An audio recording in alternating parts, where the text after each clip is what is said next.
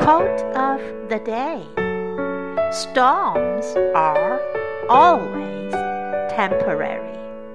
The key to getting through that is being able to take action based on the situation, not on whatever plan you made yesterday or last week.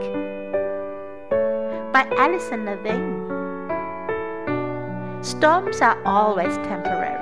The key to getting through that is being able to take action based on the situation, not on whatever plan you made yesterday or last week.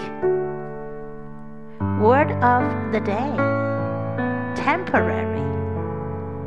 Temporary.